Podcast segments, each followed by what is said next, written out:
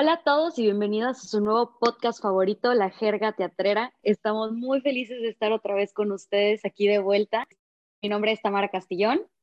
Yo soy Sergio Reyes. Estamos hoy súper felices de estar de regreso. Ya fueron unas ahí unas semanillas que nos dimos de descanso, Sergio y yo. Los dejamos con nuestras compañeras.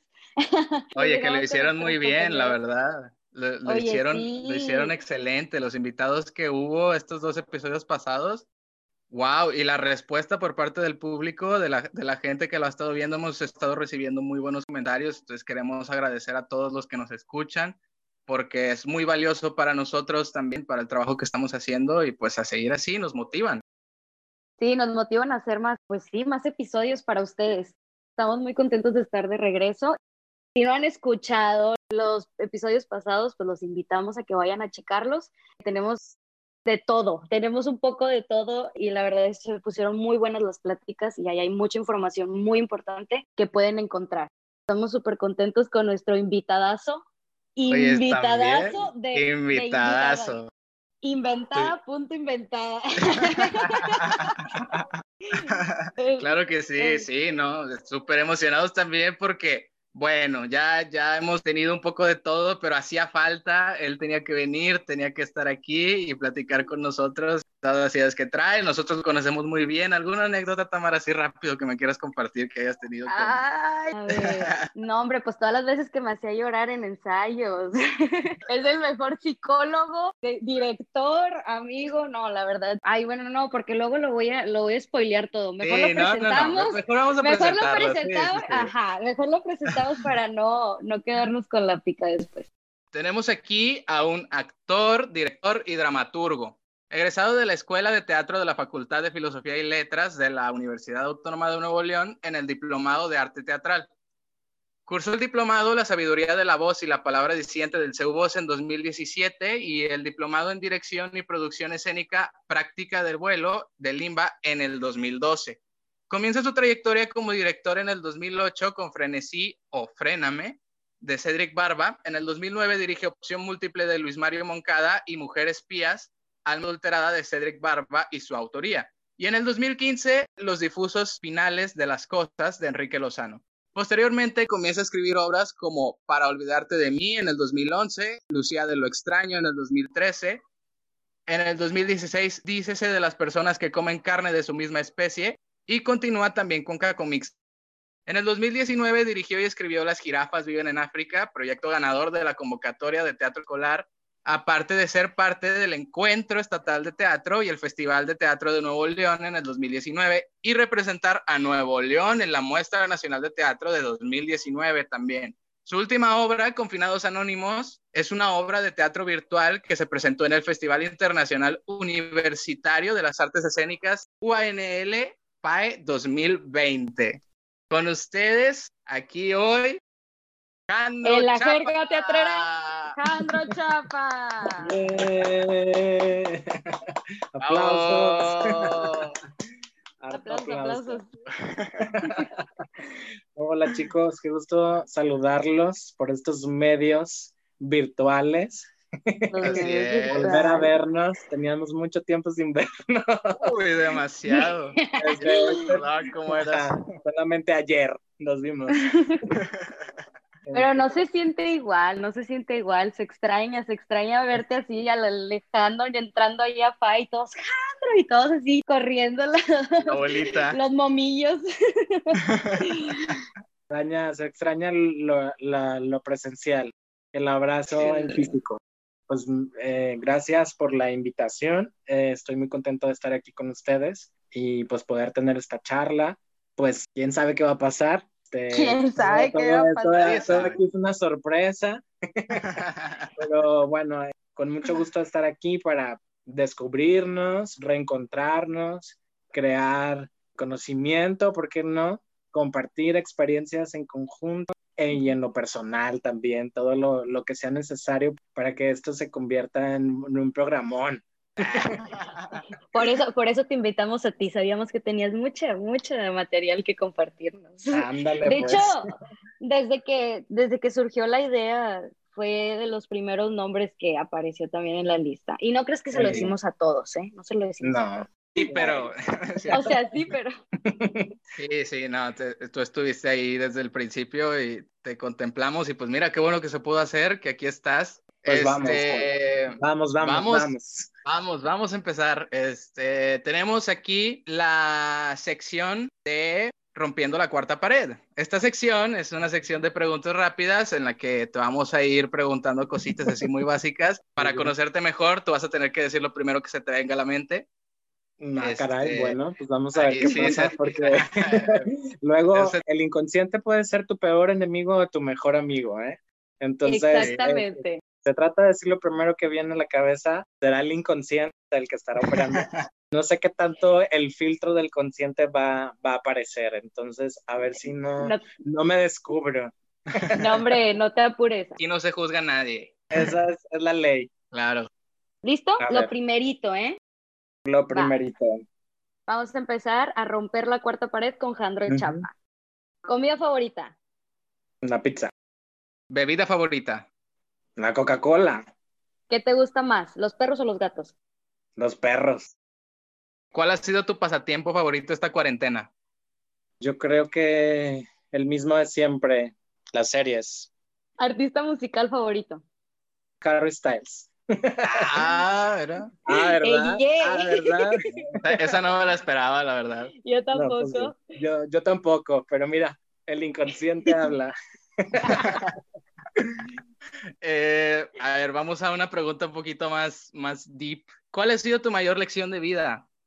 El ego no sirve para nada. Libro relacionado con el teatro que te haya marcado. Ay, esa es, esa es una buena. Estoy leyendo ahora uno y ese creo que es el que me está generando, pero ay, hablar de marcar, no, no, no lo tengo en mi cabeza. O sea, creo que no está viniendo a mi cabeza. Es válido, es válido, es válido. ¿Cuál es tu director favorito de teatro o de cine? De teatro, yo creo que sería Hugo Revillaga. Ok. Y de cine, Wes Anderson. Ay, claro que sí. ¿Qué te gusta más? A mí también me encanta. ¿Qué te gusta más? ¿Dirigir, escribir o enseñar? Las tres. Ah. no, puedo, elegir, no puedo elegir una porque eh, creo que una se completa con la otra. Lo que pasa es que escribir es un proceso muy íntimo, pero lo que sucede con la escritura, que me encanta porque es un proceso íntimo, pero no existe la posibilidad de estar con el otro, ¿no? El otro está presente, pero ahí en la cabeza en el momento en el que estás escribiendo, pero es la dirección y la enseñanza en donde sí estás con el otro y eso pues no se cambia por nada. La conexión. Conexión. La conexión. Oye, pues aquí terminamos con esta sección. Ah, mira, verso sin esfuerzo. La conexión, aquí terminamos. Esto fue Rompiendo la Cuarta Pared con Jandro Chapa. Y entonces ahora sí vamos, vamos a meternos en materia, Tamara. ¿Qué te parece si comenzamos? Bueno, pues ahora ya empiezan las preguntas acá más relacionadas con el tema, ya sabes.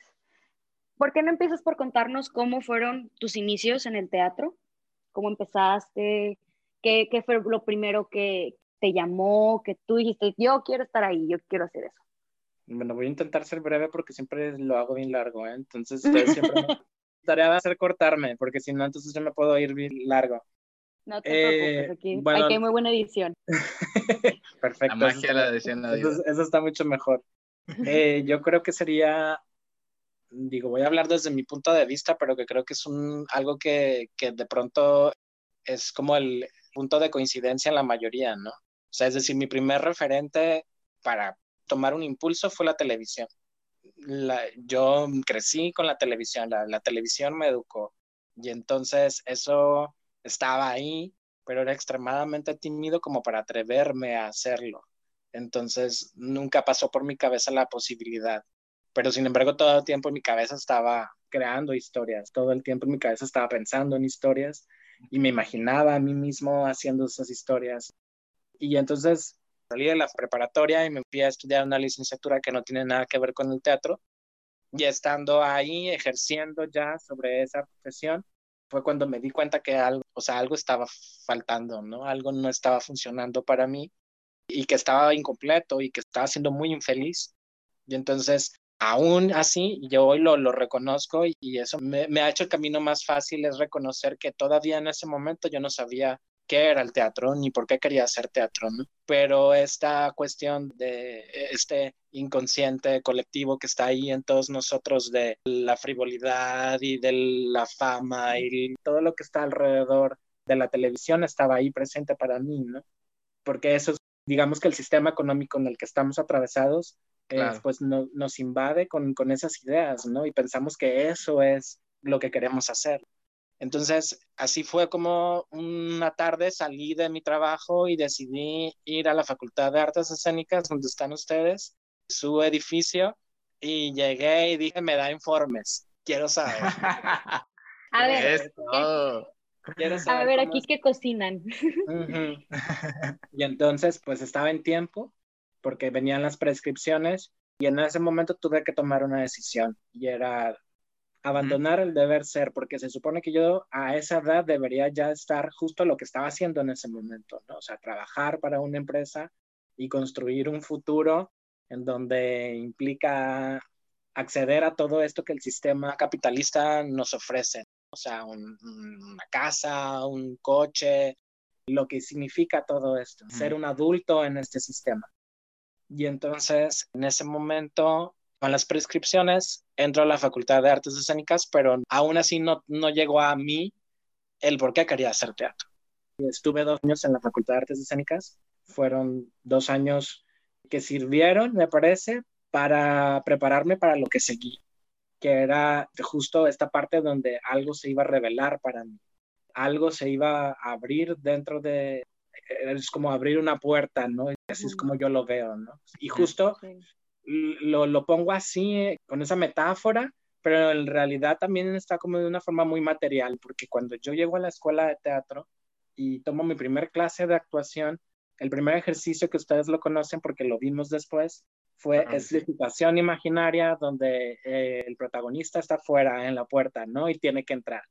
Y mi primer ejercicio de protagonista y antagonista de situación imaginaria, yo entro, abro la puerta y en ese momento aparece el famoso corte y acompañado de esta frase que es, corte, está haciendo teatro.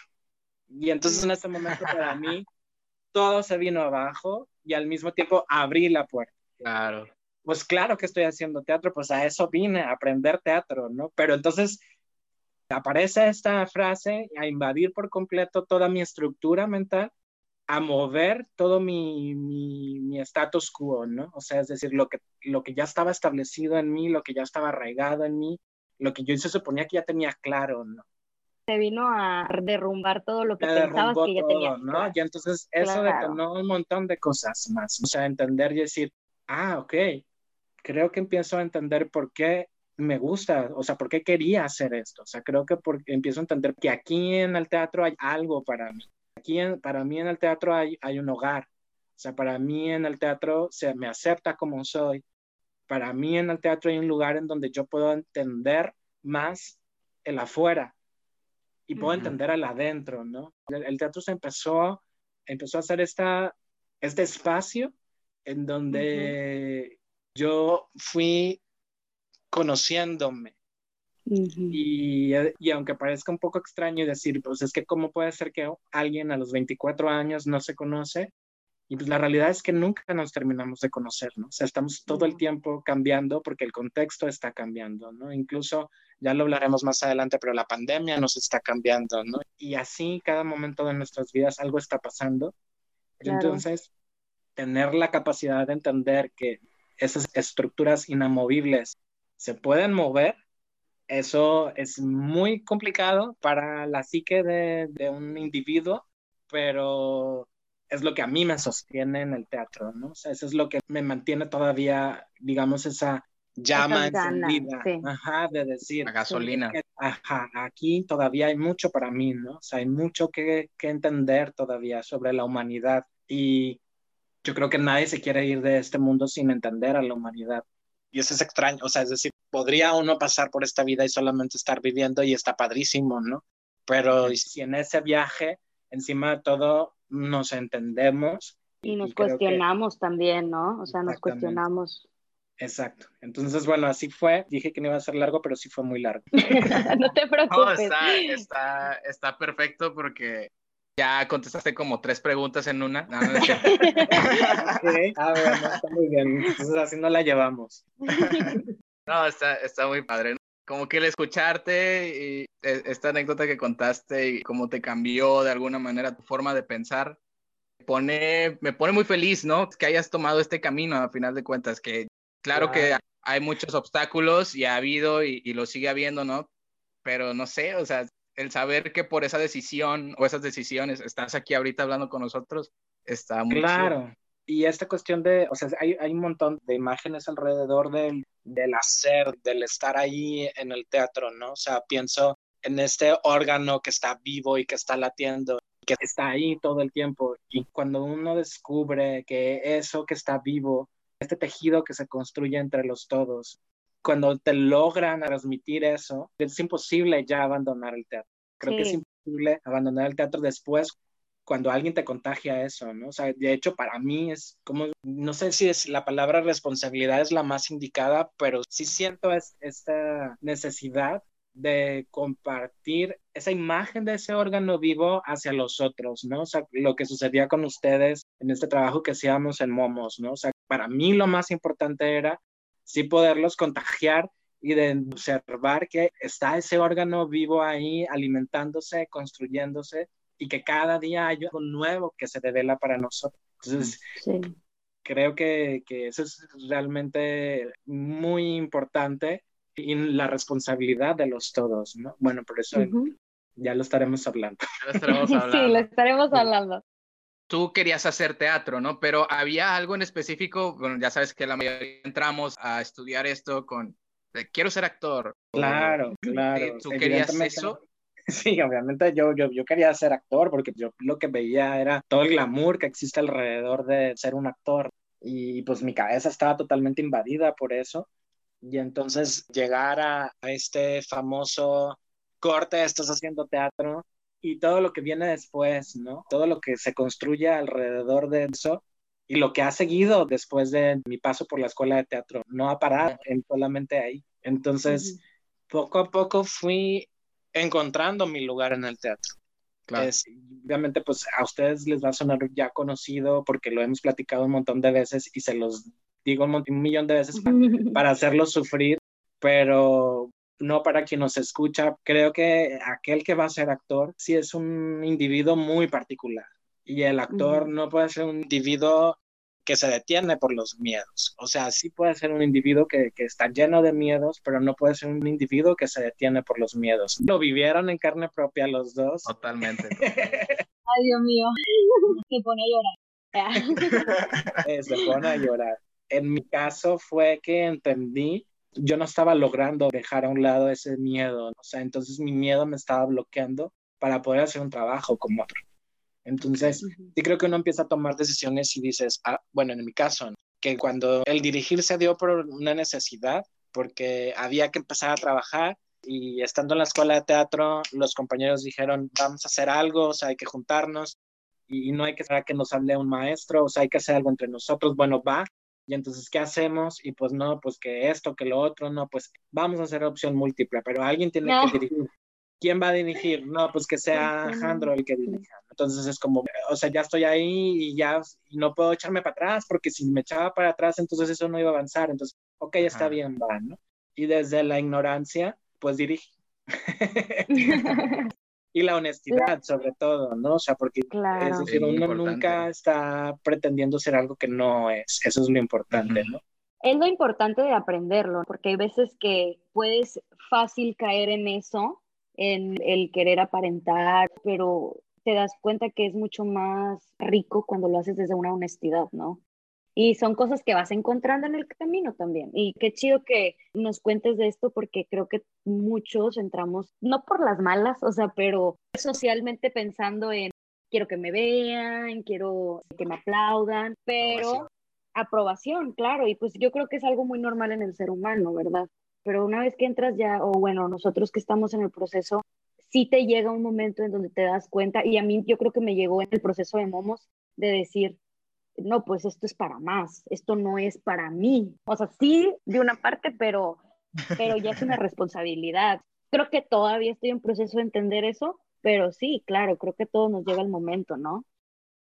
Sí, la cuestión es que el, actor es un individuo bastante extraño. Eh, lo voy a mencionar y espero que llegue a, este punto la maestra Jenny Carrizales cuando la escuche. Pero la maestra Jenny Carrizales, cuando yo empecé a trabajar con ella, que fue por ahí alrededor del 2015, fue el primer trabajo que hicimos juntos. Ella como escenógrafa, yo como director.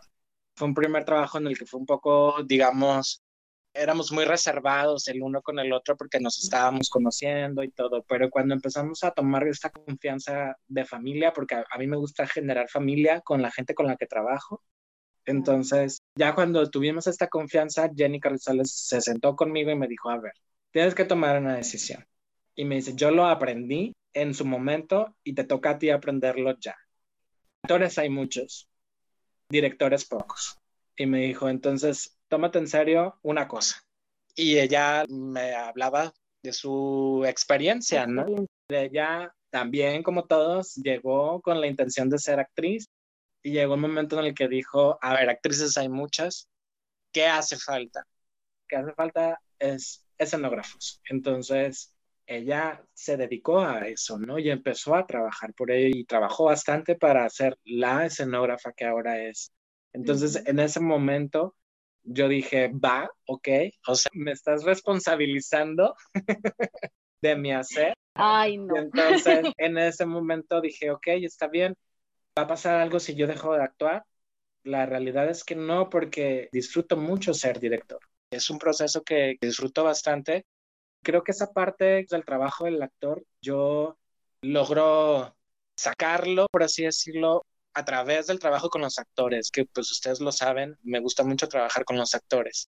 La verdad es que siempre me daba mucha pena cuando llegaba el momento final de la obra y venían los aplausos. Los aplausos es una cosa con la que yo todavía no termino como de entender qué onda, pero a los actores les pasa diferente. O sea, lo que noto es que a los actores, o sea, el aplauso sí les hace sentido y está muy bien. Entonces, había cositas que yo decía, yo no nací para estar en el escenario. Lo mío es estar acá atrás. Y así fue como sucedió. Así me quedo en la dirección. Conscientemente. Entonces, bueno, entonces, hablando todo esto de la dirección y cómo tomaste este camino, te fuiste a estudiar un diplomado en dirección y producción escénica por parte de Limba. ¿Qué te aportó en tu visión como profesional y cómo lo aplicaste tú después en tu trabajo? ¿Te cambió así completamente? ¿Te terminó de decir, oye, ¿sabes qué? Sí estoy en el lugar correcto. ¿O dijiste, ¿sabes qué? Ya no me gustó. bueno, el diplomado fue, es muy particular. Por la siguiente forma, el, el, el, diplomado tenía una estructura en el que se, lanzó, se lanzó una convocatoria para los estados del, del norte. Lo que, lo que la convocatoria pedía es que hubiera, enviara un proyecto, pero ese proyecto tenía que estar eh, formado por un productor y por un director. O sea, ese era el requisito porque justo el diplomado era en esas dos áreas. Entonces, en esa ocasión, yo no tenía nada en ese momento para dirigir, pero quería tomar el diplomado. Entonces, había un compa que en ese entonces era con quien, digamos, estaba trabajando en algunas cosas y yo le dije, ¿por qué no metemos algo que tú quieras dirigir y yo voy como productor? O sea, la idea es solamente tomar la información del diplomado. Y así lo hicimos. Entonces, lo que la sorpresa fue que nos dividieron. Entonces, yo no pude tomar la información de los directores. Yo me fui con los productores. Ahí conocí a Jenny Carrizales, de hecho. Esa fue la primera ah, vez. Ahí nos conocimos. O sea, a pesar de que los dos pues, somos de aquí, es, sí, somos de aquí, exactamente. de aquí de Monterrey, para todos los que están escuchando aquí, aquí es Monterrey. Ajá, sí, sí, tuve un lapsus de pronto. Pues Jenny también iba como productora, ¿no? Entonces, lo que yo te podría decir es que así decirte, el diplomado me cambió mi, mi concepción del, de la dirección, pues no, no sucedió. Bueno, yo no fui a formarme como director, sino fui a formarme como productor. Entonces, en ese sentido, lo que el diplomado aportó para mí fue entender, porque justo el, el fin último del diplomado era o buscaba la profesionalización en los estados, porque si algo eh, de pronto se daban cuenta que estaba haciendo falta en los estados es justo la profesionalización. Entonces, este, lo que la esencia del diplomado, no importa dirección o producción, porque eso se los puedo decir, o sea, la esencia del diplomado es o era, hay que tener cuidado con tus procesos de producción principalmente estaba puesto ahí. O sea, es decir, remarcaban la importancia de la creación de un proyecto estético donde hubiera sí una estructura, eh, un diseño a partir de una cierta, pues digamos, una serie de, una metodología, si se pudiera decir así, no es que propiamente lo exista una metodología, sino que ellos a través, lo que pasa es que eran, el diplomados eran seis módulos, fueron seis módulos. Entonces viajábamos a Tampico porque el diplomado se hizo en Tampico. La sede era Tampico. Entonces cada fin de mes, durante seis meses, viajamos, viajábamos a Tampico y ahí nos quedábamos de jueves a domingo. Entonces ya llegábamos allá y entonces nos dividían. Algunas veces sí tomábamos clases juntas. Por ejemplo, Richard Viqueira era para todos. nadie se iba a salvar, o sea, todos teníamos que pasar por el famoso entrenamiento de Richard Riquera, ¿no? Obviamente. pero ya cuando en las tardes, porque era todo el día, o sea, teníamos, en la mañana teníamos un taller y en la tarde teníamos otro taller, o una clase y en la tarde otra clase. Entonces ya en la tarde nos, nos dividían. Entonces este, los productores nos íbamos con los maestros y los directores iban con otros maestros. Pero en sí, digamos que eso era la esencia del diplomado, era dejar en nosotros la semilla de la importancia de una profesionalización en el teatro, de formar equipos de trabajo donde haya un iluminador y que no sea el director el que ilumine, que haya un escenógrafo y que no sea el director el que hace el diseño de escenografía, que haya un diseñador de vestuario o por lo menos que sea el escenógrafo el diseñador de vestuario, no sé, o sea, es decir, lo que sucede, eh, estaba sucediendo en los estados o sigue sucediendo en la práctica es que el director quiere hacer todo porque no hay nadie que quiera hacer el multichambas. Sí, el que, el dirección, yo. Producción, yo. Vestuario, yo. y actor, yo.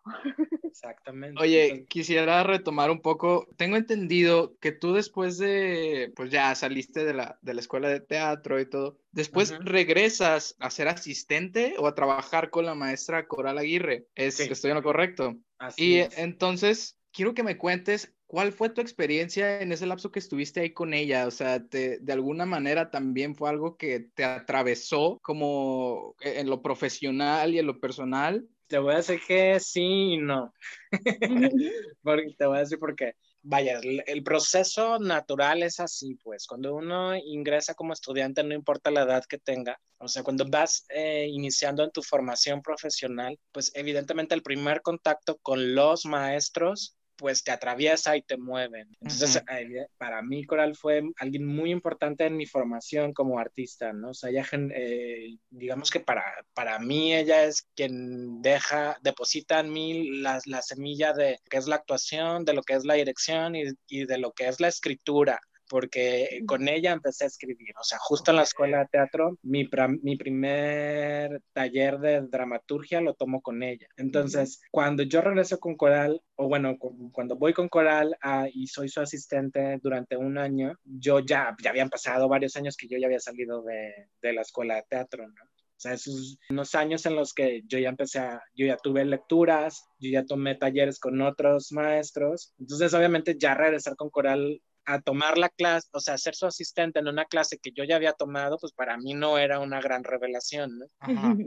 Para mí lo importante, digamos, fue, es que no podría decir asimilar, pero sí, digamos, registrar, que creo que eso no lo he hecho porque no lo puedo hacer sin su consentimiento, pero yo tengo registrado para mí en mi, en mi cuerpo en este momento, no en papel, pero es su proceso, o sea, su metodología de enseñanza. Entonces, lo que para mí fue importante en este año fue justo entender también desde dónde ella observa, porque eso es, eso es muy particular, ¿no? O sea, desde dónde ella observa para dar las distintas este, instrucciones o para dar las, eh, las, las, notas respecto a los ejercicios, ¿no? Entonces, e, eso fue, digamos, lo que, lo que sirvió ese año. Ya no me, ya no era para mí un wow, o sea, ya, ya no. Ya no se te abrieron otra vez las puertas. No, ya no, eso, eso, pasa, ya no se volvieron a abrir las puertas, ya no. No.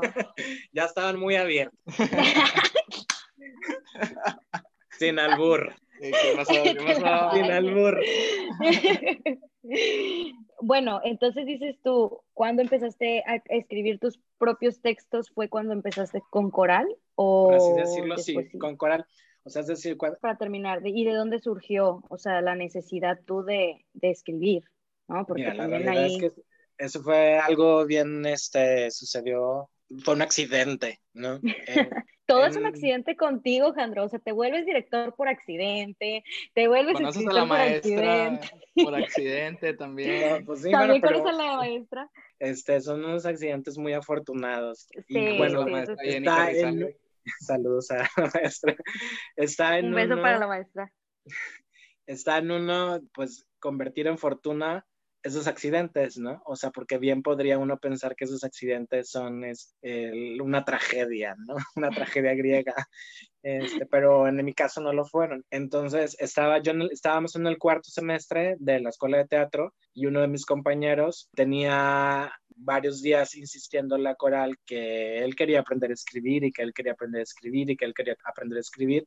Y entonces Coral dijo, bueno, está bien, voy a hacer un taller para ustedes y a ver quién más se apunta. Entonces, yo en ese momento pues, no tenía ni la más mínima idea y ni siquiera el interés de escribir, pero sí dije, si es coral, yo, yo voy hasta el quinto infierno si es necesario.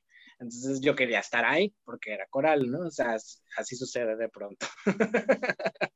Cuando uno se obsesiona, se obsesiona con los maestros. Entonces allá voy con coral y entonces ahí estando con ella me doy cuenta que, que soy bueno para escribir. Ah, mira. Ah, ¿verdad? Ah, ah, órale, o sea, dije, ya sé por qué todo el tiempo me la pasaba eh, creando historias en mi cabeza, o sea, eh, eh, por aquí había algo, ¿no? Este, Y entonces fueron casi nueve meses los que estuvimos trabajando con Coral, que creo que fueron los lo más importante en mi formación como, como dramaturgo. Y entonces ya de ahí lo que sucede es que ese compañero precisamente y yo ya se continuamos obviamente después como egresados tomando el taller y luego viene a la ciudad un teatro, un teatro, viene un taller de teatro cabaret. Y entonces pues mm. vamos a tomarlo. Y lo tomamos y luego fue como, bueno, ¿y qué hacemos con esto? Pues vamos a escribir algo. Ah, pues vamos a escribir un algo de teatro cabaret, porque pues ya lo aprendimos y ahora lo hacemos. Y entonces, este, en eso aparece una convocatoria eh, en ese momento del CONARTE, eh, justo para monólogos, y nosotros dijimos, pues vamos a meter esto como, pues a, a ver qué pasa. Y nada, que ganamos. Entonces, salimos seleccionados con nuestra primera obra escrita en conjunto. Ajá. Y entonces ahí fue como, oye, o sea, pues creo que por aquí puede haber algo, ¿no? Y entonces por aquí hay algo. Ajá, y empecé a tomar talleres de dramaturgia, o sea, todo lo que venía de dramaturgia a la ciudad lo tomaba. O sea, cualquier taller de dramaturgia lo tomaba y lo tomaba y lo tomaba y lo tomaba. Y empecé a escribir, ya empecé a escribir, ya empecé a escribir. Y entonces dije, ay, pues creo que me gusta este, llevar a escena lo que yo escribo, porque ya, ya lo estoy escribiendo como a mí me gusta. Ajá. ya lo estoy escribiendo como, como a mí me gusta que se escuchen las cosas y aparte estoy escribiendo las historias que a mí me interesa contar, ¿no? Y entonces fue así que dije, ok, esto va a ser lo mío. O sea, lo mío va a ser escribir y dirigir, pues. Muy bien. A ver, Sergio, basta.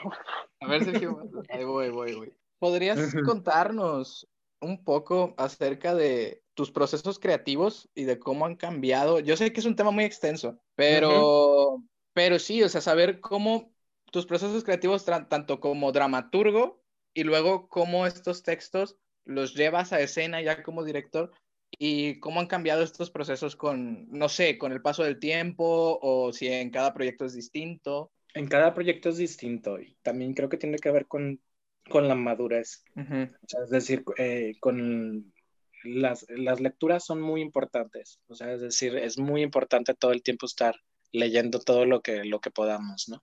Porque sí, la lectura abre la imaginación y, y también eh, la lectura te, te, permite, y algo que yo soy un obsesivo con la estructura, y ustedes lo saben, o sea, si algo amo es la estructura, o sea, todo el tiempo es estructúrate, o sea, estructura lo que estás diciendo, estructura tu pensamiento, estructura eh, la, la, eh, tu trabajo, este, tu proceso, estructúralo, estructúralo, o sea, nunca que se quede así abierto, ¿no? Entonces, pues sí ha cambiado con el paso del tiempo. Mm, de lo, los procesos creativos. Ha sido distinto. Creo que siempre, eh, lo que sí podría decirte es que siempre hay la necesidad de hablar de un tema.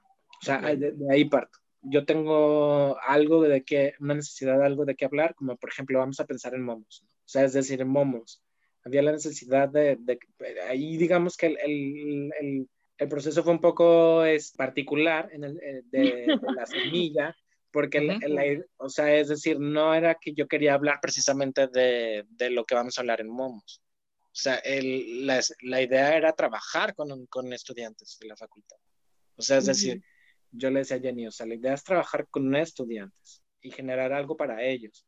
Y yo le decía, pero tiene que ser algo que sea potente para ellos. O sea, tiene que ser un tema que sea potente para ellos como, como eh, jóvenes que son, ¿no? O sea, algo que a ellos, algo que dialogue con ellos y de lo que ellos puedan hablar, ¿no? O sea, desde dónde, desde dónde podrían ellos construir eso, ¿no? Entonces, en ah, realidad... Para los, que, para los que nos están escuchando, Momos fue un proyecto, bueno, es, es un proyecto es, que... Es todavía. Eh, es todavía, todavía, este, que estuvimos trabajando con Jandro, Sergio y yo y muchos más compañeros que les mandamos un saludo y más les vale que estén escuchando en este momento.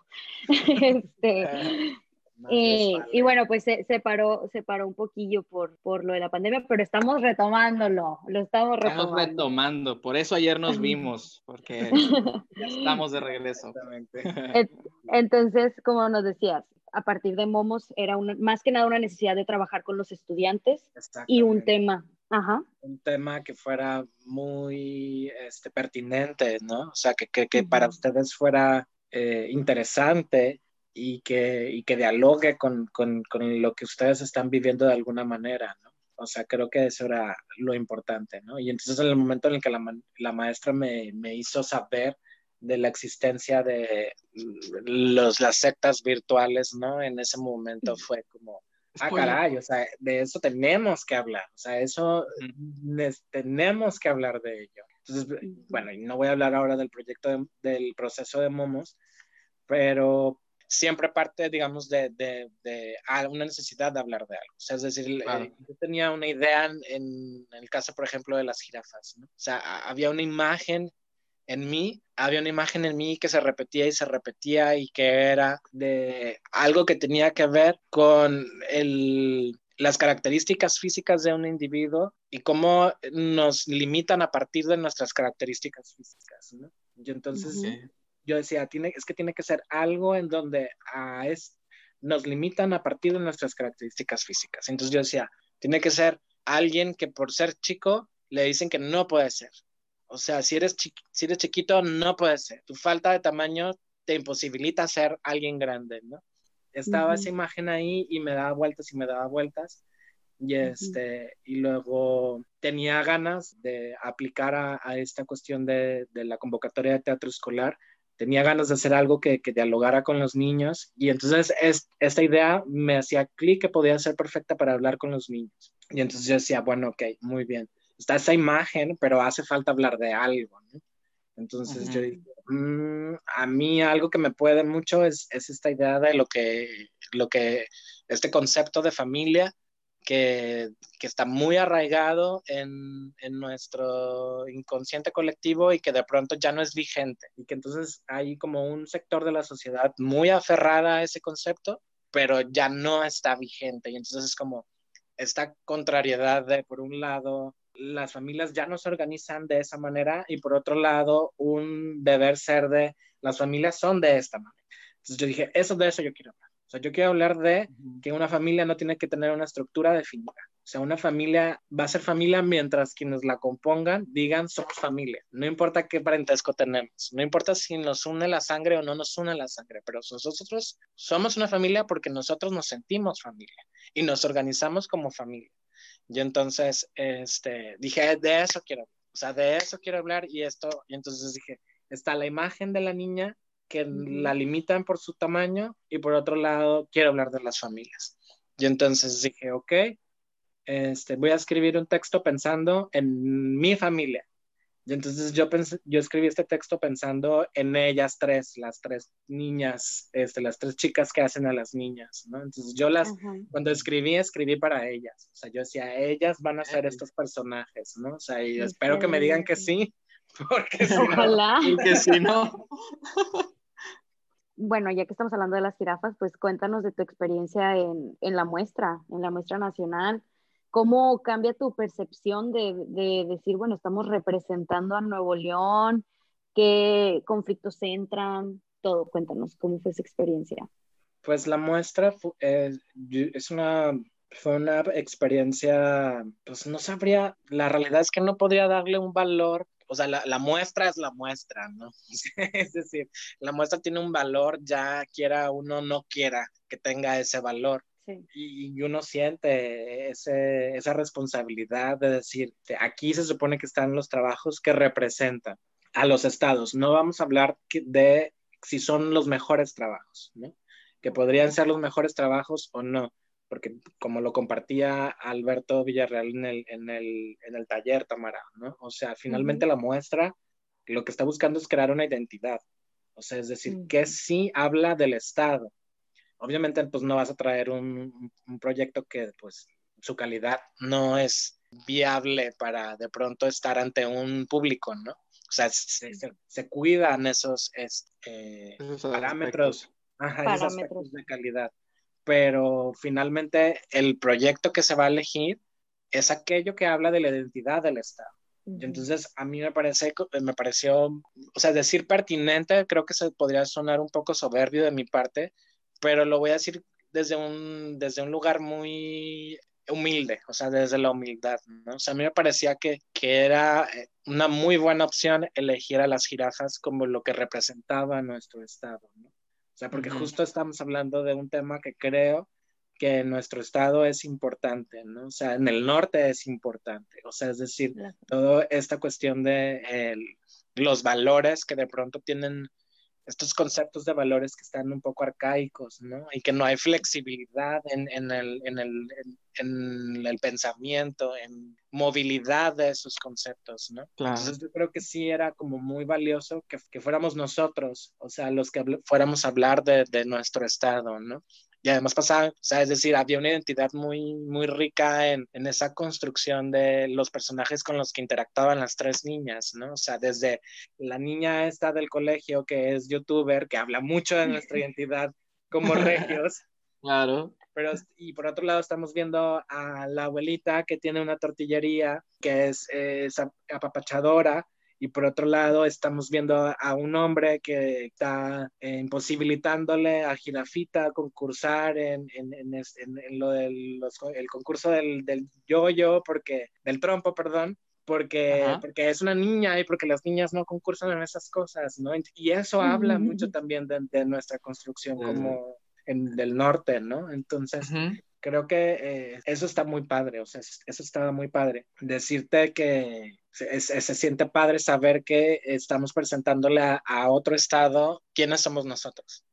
O sea, es decir, está, fue una experiencia muy linda porque es, yo no vi todos los trabajos de la muestra, este, vi a los que alcanzaba a entrar porque de pronto hay mucha este, demanda, este, pero lo que sí podría decir es que tuvimos una respuesta muy, muy, muy linda de parte del público, ¿no? Subo, Positiva. Sí, eh, había como una, la obra la acogieron bien, ¿no? O sea, había como una calidez en cuanto a la identificación de ellos como este estado. Pues es que también creo que encontraste una forma de conexión de, con el tema, o sea, como dices, la, la familia, pues todos tenemos familia. Exacto. Pero obviamente es muy interesante ver cómo el norte o como Nuevo León o México, que cómo es la familia por allá, ¿no? Pero también encuentras un cierto como conexión de decir, ah, mira, o sea, mi abuelita también es así, o yo también he vivido esto. Entonces empiezas también muy, muy bien pensado, Jandro, muy bien pensado. es una buena experiencia, ¿no? Creo que eh, finalmente también de alguna manera no terminas como de asimilar qué es lo que está pasando en, esos días. O sea, sí hay mucho, hay mucha oferta, o sea, eh, son muchas las propuestas que están llegando. Es muy enriquecedor observar qué es lo que están haciendo en otros estados y desde dónde observan el teatro ellos, ¿no? Y eso está padre y en ese momento pues no terminas como de, de asimilar la, la, experiencia, creo que de alguna manera, ¿no? O sea, también hay poco tiempo para conectar con los otros, porque sí, pues hay coincidencia, pero pues por lo general los grupos, pues todos vamos en grupo, entonces pues tampoco no hay como una necesidad de interactuar con todos. Luego la maestra Jenny Carrizales y yo pues no somos los más fiesteros, no nos íbamos a las noches al, al, los, no sé cómo le llaman a esa actividad, pero todo en las noches siempre en la digámoslo así. digámoslo así, entonces pues nosotros, nosotros encerrados en el hotel, digo en el hotel, en el cuarto, es ya bien cansado. sí, no cansados porque la maestra que es buena para desvelarse, pero este ya viendo la televisión y, platicando de cualquier de lo que vimos durante el día, ¿no? Pero si no pues no nos salíamos a tomarnos la cheve y, ya socializar. Que bueno, eso también es parte de la muestra. Oye, nosotros que te conocemos como, bueno, pues estamos trabajando ahorita en un proceso contigo, ya tenemos, ya pasamos el año de que nos conocimos formalmente y empezamos el proceso. Quiero que, a ver si nos puedes contar un poco sobre tu visión del teatro. ¿Cómo crees que se debe de estudiar teatro? Bueno, hablamos en general, yo sé que hablando ahorita también de, la pandemia y de lo que trae consigo también puede que cambie la manera o desde dónde lo tenemos que estudiar o nos tenemos que estructurar, ¿no? Pero ¿qué nos puedes decir al respecto? Porque sé que tienes ideas muy interesantes y muy ricas en información. Vamos. al teatro, o sea, tu visión en el teatro y cómo crees que se deba de, qué aspectos crees que debamos de tomar más en cuenta nosotros como estudiantes. Mm, como estudiantes? O sea, ¿en qué deberían de poner su atención? Mm, mira, lo que pasa es que hay, algo que es bien, es inevitable y, hay que asumirlo, ¿no? Y eso es, es, va a sonar un poco duro, pero es, es inevitable porque ustedes no lo alcanzan a ver y no lo, no lo, no lo terminarán de ver probablemente pronto pero hay una cuestión de el nivel de, compromiso con, con, con, nuestro hacer. Y en cuando normalmente uno tiene es la, la, corta edad que ustedes tienen, y, este, y sobre todo cuando uno es estudiante, sobre todo porque hay que tener una claridad, ¿no? O sea, nosotros estamos instalados en un sistema educativo que tiene una estructura muy particular, que está diseñado para que nosotros solamente vamos a reproducir, por así decirlo, cierta información. Lo que sucede es que nos llenan de datos duros y luego eh, al día siguiente te doy tu examen para que tú se le señales las respuestas correctas a los datos duros, pero los datos duros en tres meses se pierden. O sea, esos datos duros de nada funcionan si no tenemos claro qué es lo que estamos haciendo con, eso, con esa información. Que, o sea, desde dónde vamos a trabajar con esa información. Y bueno, yo que los, los atiborré siempre de las mismas preguntas, pero que son preguntas que en la inmadurez uno pasa de largo porque cree que no es importante preguntarse el qué, preguntarse el cómo, preguntarse cuándo, preguntarse dónde, preguntarse por qué, para qué, con quién, o sea, todas esas cómo, no sé si ya lo dije, todas esas preguntas que están siempre, tendrían que estar siempre alrededor de todo concepto que estamos, con el que estamos trabajando. Y entonces, lo que sucede es que ustedes tienen una doble trampa. O sea, por un lado es la corta edad en la que pues uno considera o mira de reojo que hay ciertas cosas que pensamos de las que no somos, no nos tocan. O sea, uno piensa que dice, mm, es que eso no, eso no es para mí, o sea, yo voy a ser actor, o sea, lo mío es ser actor. Y como yo voy a ser actor, o sea, no es importante que yo eso mm, le ponga atención. O sea, no es importante que yo sobre eso me cuestione. Y entonces ese es el, el principal error, formación de un profesional del teatro. O sea, pensar de lo que se está hablando no es para mí.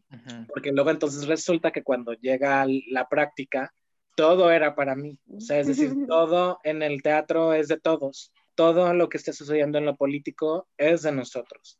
Todo lo que está sucediendo en el nivel económico es de nosotros. Todo lo que está sucediendo en la antropología es de nosotros.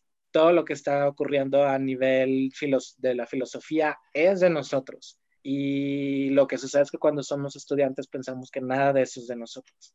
O sea, no porque no tiene que ver con la actuación, es lo primero que pensamos. Y eso te va poniendo en desventaja. O sea, eso, ese pensamiento te pone en desventaja con el resto de los que están haciendo teatro. O sea, yo no voy a decir de tus compañeros, porque probablemente todos tus compañeros están instalados en el mismo lugar. En el mismo lugar. Pero, sí con las personas que están haciendo teatro. Entonces, y la doble trampa es porque a ustedes les tocó venir en un momento muy específico de la historia en donde eh, la inmediatez está a la orden del día. O sea, todo es rápido, todo es ya, todo es, todo es en este momento, todo es, eh, dame el resumen, de, todo es, déjame le adelanto porque le puedo adelantar, déjame le paro porque le puedo parar y regreso en dos horas a continuarlo, porque pues total se puede parar. Entonces, están en una doble trampa. O sea, ustedes como generación están inmersos en una forma, una experiencia, lo voy a poner así, o sea, es decir, están viviendo desde el, pues adelántale al cabo que, que ¿no? O sea, para eso está hecho todo, o sea, para eso está hecho este botoncito para adelantarle. Y vea lo que realmente nos interesa. Híjole, este, no sé, creo que ahí existe esa doble trampa. O sea, que todo es rápido, o sea, todo el contenido que está puesto está hecho para eso y además todo es efímero con ustedes. ya no nada más en teatro. Está todo es efímero, para ustedes todo es efímero, entonces todo pasa rápido. Muy rápido. Todo se mueve rápido. Entonces también es cuánto tiempo voy a durar reflexionando sobre una cierta idea. Pues tal vez no tanto porque acuérdate que es preferible mejor pasar ya a otra cosa. Porque eso es lo que les está enseñando el día a día, ¿no? O sea, el día a día les dice, pasa, pasa porque, o sea, de contenido hay millón y no te quedes en uno, porque si te quedas en uno, pues te estás perdiendo los 200 más que existen, ¿no?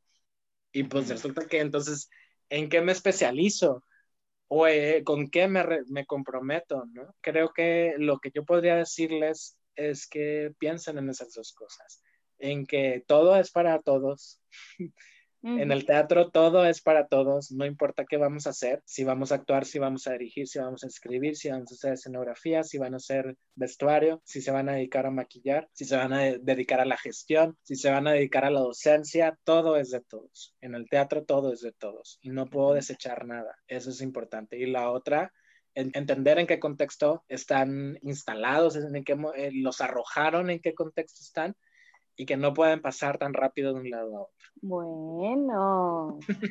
este... todos ahorita los que están escuchando. Ya sé, todos están así explotando ahorita, ¿verdad? Estoy escuchando, cerebros explotando. Sí.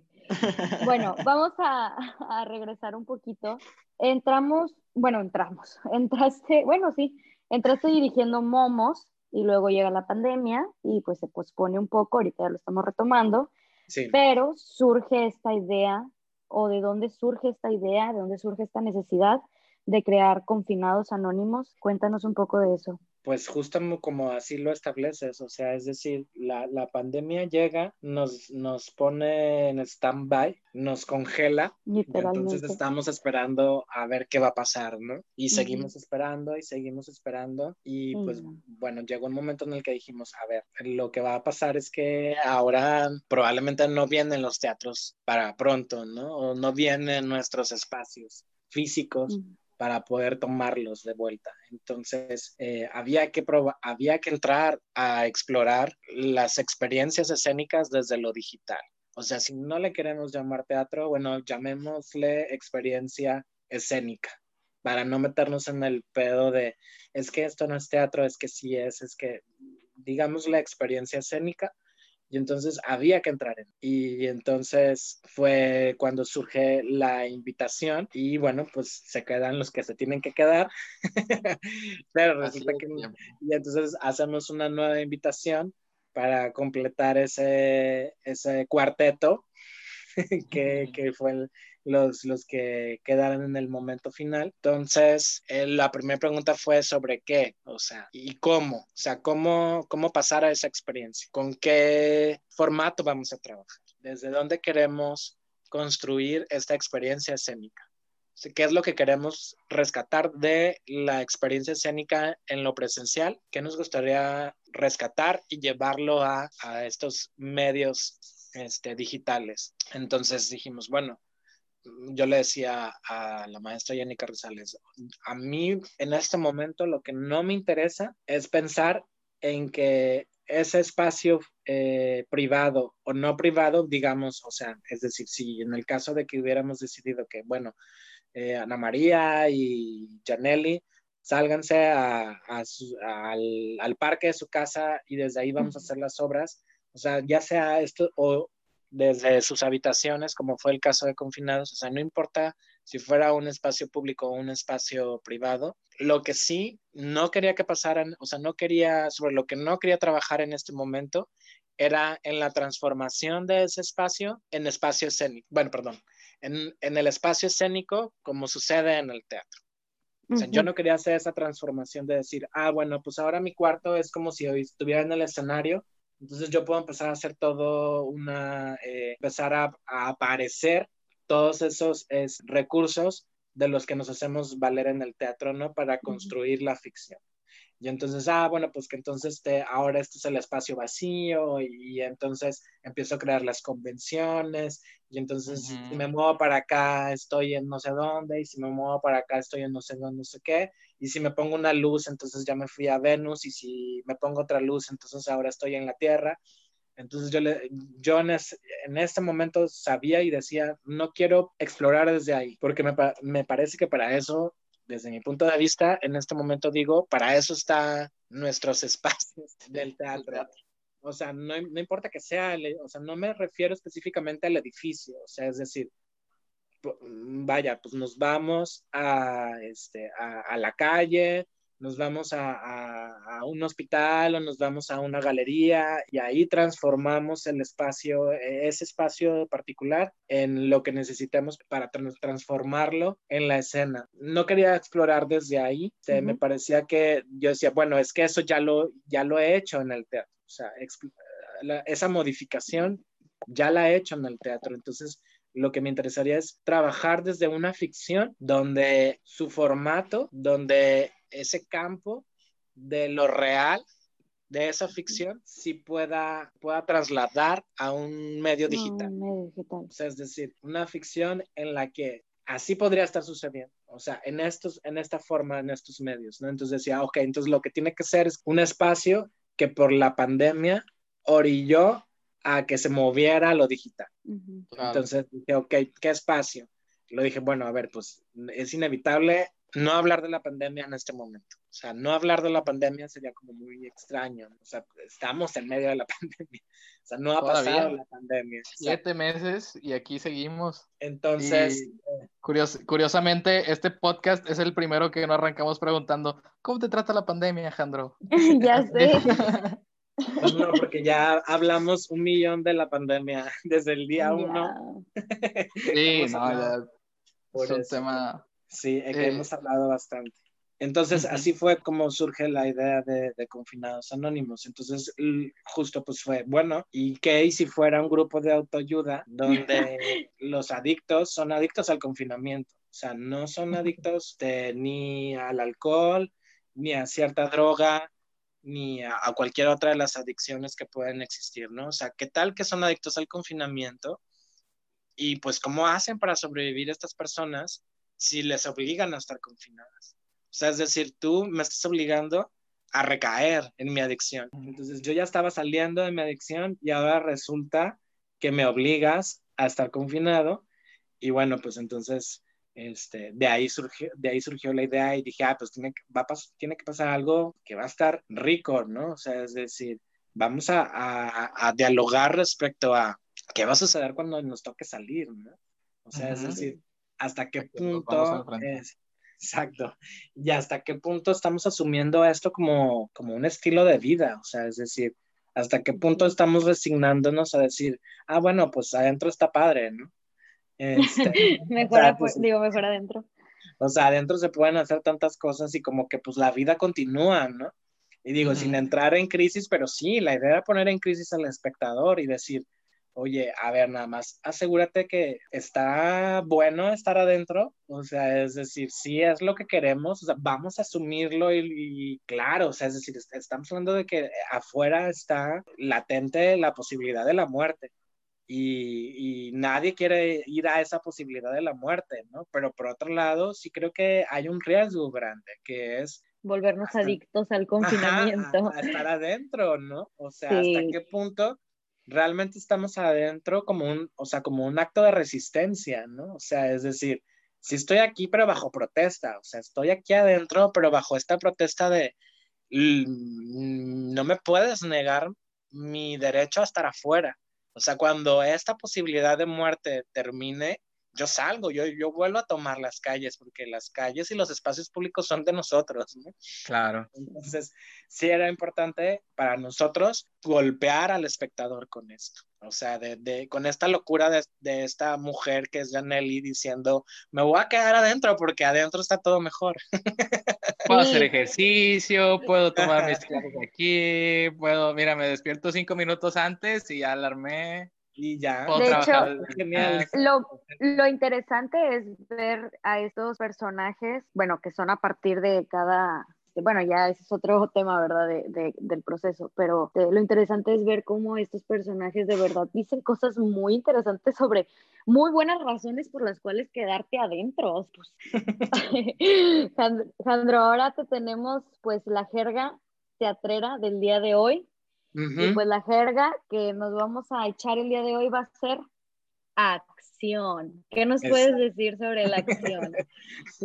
bueno, les podría decir mucho, pero ya, creo que ya, este, ya, ya, ya hablé mucho, mucho, mucho, mucho, mucho, mucho, pero me parecía importante compartir este concepto con ustedes, obviamente desde mi, mi, visión de ello, ¿no? Desde donde lo, desde donde trabajo yo y con esta claridad de entender que los conceptos están en movimiento, o sea, es decir, este concepto con que, que yo les voy a compartir probablemente en unos meses se estructure de una forma distinta, porque eh, recordemos que si los conceptos no se modifican con el contexto, entonces eh, los conceptos caducan.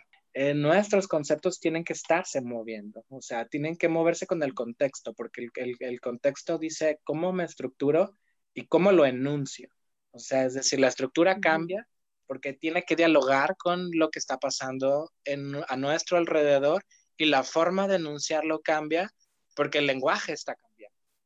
El lenguaje también está en movimiento. Entonces, este, si no eh, hago esta, señalo esto, porque es importante entender que tiene esto, este concepto está desde mi, mi experiencia, desde mi forma de, de relacionarme con el concepto y desde el día de hoy, ¿no? O sea, desde eh, este 30 de octubre. Sí, 30. Entonces, este, hoy 30 de octubre, esto salió, ¿sale? sí, va, va, va. Eh, lo voy a leer porque lo estructuré justo para ustedes, para este momento, y me parece que va a ser mejor si lo leo. Entonces, yo pienso, pienso en acción como las estrategias del individuo para sortear cualquier obstáculo en la consecución de sus metas. Y entonces este, voy a ampliar muy poquito solamente para que esta idea termine de aterrizar. Y antes de, eh, profundizar, mm, creo que es importante definir metas desde esta concepción. Y meta sería como esas grandes acciones que conducen al individuo hacia su propósito de vida. Entonces, tenemos a la acción como las estrategias del individuo para sortear cualquier obstáculo en la consecución de sus metas. Y entonces tenemos que las metas se componen también de acciones, o sea, es decir, hay una gran acción y hay acciones este, eh, que suman para lograr esa gran acción y todo está puesto siempre en el sentido del propósito de vida del personaje. Y entonces, bajo esta definición, hay tres cosas que me parece que son muy importantes que constituyen a una acción a partir de este concepto que yo estoy generando para, ustedes. Me parece que si hablamos de obstáculo, eh, estamos hablando entonces que debe de haber necesariamente reacción y postura ante el evento, es decir, ante ese obstáculo. Entonces, si hablamos de obstáculo, eso quiere decir que hay reacción y hay una postura ante ese evento, ante ese obstáculo. Si hablamos de estrategias, estamos hablando que entonces hay toma de decisión. En las acciones hay toma de decisión. Y si hablamos de consecución, estamos hablando de fin y de intención. Entonces quiere decir que las acciones tienen intención. Entonces, desde este concepto que yo comparto con ustedes, para todos los que nos están escuchando, habría que considerar que una acción se compone también de reacciones, de postura, de toma de decisiones y de una intención. Si esto no está, entonces no hay acción. Desde mi punto de vista, se los comparto con todo mi amor. Con todo, con todo mi corazón. y luego las crisis, las crisis de nosotros en los ensayos como actores de, ay, ¿en serio queremos ser actores después de todo esto que tenemos que incluir en nuestro trabajo? que, no, que no nada más es leer el texto y aprendérnoslo y ya, sino es saber qué acción estamos haciendo, qué postura tenemos ante la situación y como mencionas, todo este, este asunto de la intención y los demás componentes. Es, es bueno, en mi perspectiva sí, sí es complicado, pero una vez que cae en ti esa información, si es como, wow, o sea, ya estoy entendiendo, esto es actuar. Esto es accionar. Deja tú, yo creo que también esto es accionar, exacto, esto es vivir también, porque lo hacemos eh, inconscientemente, ¿verdad? Entonces es, es muy rico intentar como lo que hacemos inconscientemente, hacerlo consciente para poder actuar, ¿no? también. Exacto. Bueno, Alejandro, pues te damos aquí, te damos aquí chance. No, pues cualquier consejito extra, algo más que quieras decir a todos los que nos están escuchando, a los estudiantes, egresados y personas que les está explotando el cerebro en este preciso momento. pues, ¿qué podría yo agregarles? Pues yo creo que lo más importante, sí, creo que la gran tarea ahora es entender cuál es su misión dentro del teatro o sea, creo que entre más pronto lo encuentren, entre más pronto lo puedan este, estructurar, porque me encanta, este, entre más pronto lo puedan enunciar, porque es importante enunciar lo que estructuramos, este, en ese momento, por lo menos eh, la formación profesional toma sentido. No voy, este, por lo menos eso toma sentido, pero creo que también toma sentido eh, la vida, ¿no? Hay que encontrar el sentido porque si no, entonces, ¿hacia dónde? Más allá de que es importante tener como hacia dónde ir, o sea, es que yo tengo que llegar a ser el actor o la actriz más reconocido, hoy tengo que ganar tal apoyo, tal beca, o tengo que trabajar con tal director o con tal directora. Este, creo que más allá de eso, uno tiene que encontrar el sentido de la existencia y el, y el sentido está cambiando. El sentido está cambiando todos los días. Y, es decir, hay que estar atentos, hay que estar muy atentos a todo lo que nos está atravesando para reencontrar el sentido. Gracias, Sony. pues es importante, hay que encontrar el sentido. Creo que eso es este, el, el, el consejo que podría darle a todos ustedes los que están formándose como artistas para que independientemente de lo que vaya a suceder con sus carreras, eh, yo creo que eh, un individuo sin sentido, pues es un individuo a la deriva y eso, pues no es vida, ¿no? Creo, no es vida. O sea, a la deriva no. Vayamos a donde tengamos que ir, no importa que cambie la dirección. No importa que hoy diga, hoy quiero ser actriz y mañana digo, no, yo lo que quiero es, es hacer iluminación.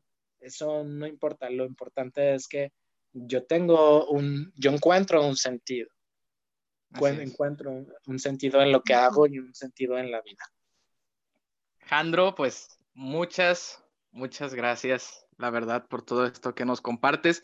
¿Alguna red social que nos quieras compartir? ¿Algún proyecto en el que estés trabajando, que quieras dar publicidad? El espacio es tuyo.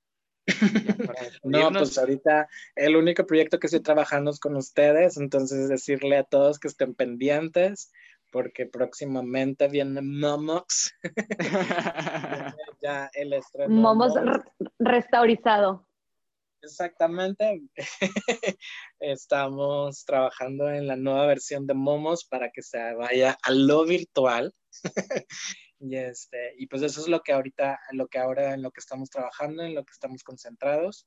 Y bueno, pues yo creo que pronto viene la reposición de confinados para que estén pendientes también, para cuando los que no la han visto, este, independientemente de que está ahí colgada eh, la función del festival, eh, lo que es importante eh, sí dejar claro es que cada función de momos, de momos, de confinados, es distinta porque tienen, es como, porque estamos en vivo. O sea, es, una experiencia. Está, es, una experiencia. es una experiencia que está, está sucediendo en vivo a través de lo virtual. Y incluso la función del festival fue extremadamente particular. Entonces, sí, vean los que no la no han entrado como espectadores, porque el, espectáculo está diseñado para entrar como espectador, no para verla este, transmitida. Grabada. Exactamente. Hay que entrar como espectadores y vivirlo desde ahí. Ustedes la vivieron la experiencia. Y pasa, o sea, suceden cosas, ¿no? Suceden cosas al, al, al momento de convertirlos a ustedes en parte de ese grupo. Ok. Este, bueno, pues, pues entonces vayan a, vayan a seguir ahí a, Confinados Anónimos en Facebook. Sí, vayan a seguirnos exactamente. Y pues ya en mis redes sociales así aparezco, Jandro Chapa. Jandro Chapa, en todos lados. En todos lados. No uso Twitter. O sea, sí está, pero no lo uso. Ok. Oye, Alejandro, pues muchísimas, muchísimas gracias otra vez. Gracias por aceptar la invitación en nombre de la directora, de Yanira Triana, nuestra directora, en nombre de la Facultad de Artes Escénicas de la UANL. Te agradecemos infinitamente por haber venido y haber platicado de tantos temas y habernos soltado tanta información tan valiosa y compartirnos también algunas anécdotas de tu trayectoria. Eh, lo valoramos mucho y te lo agradecemos de todo corazón.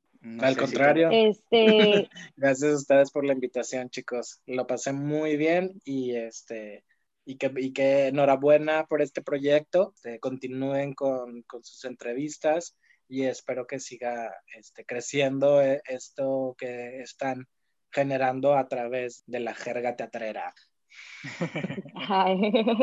muchas gracias. Pues nos despedimos de todos los que nos están escuchando y pues ya saben, sigan a la Facultad de Artes Escénicas en Facebook y en Instagram. Y pues nada, cada dos semanas nos estamos escuchando.